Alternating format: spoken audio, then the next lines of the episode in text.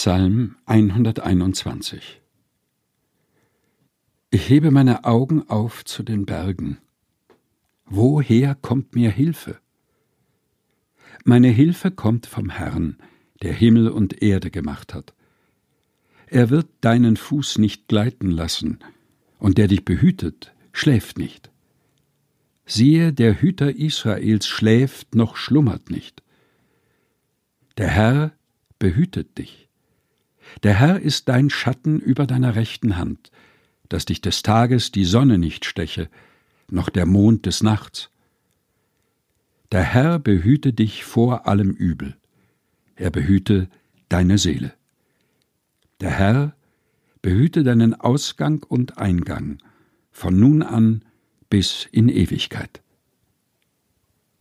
Psalm 121, gelesen von Helga Heinold aus der Lutherbibel der Deutschen Bibelgesellschaft.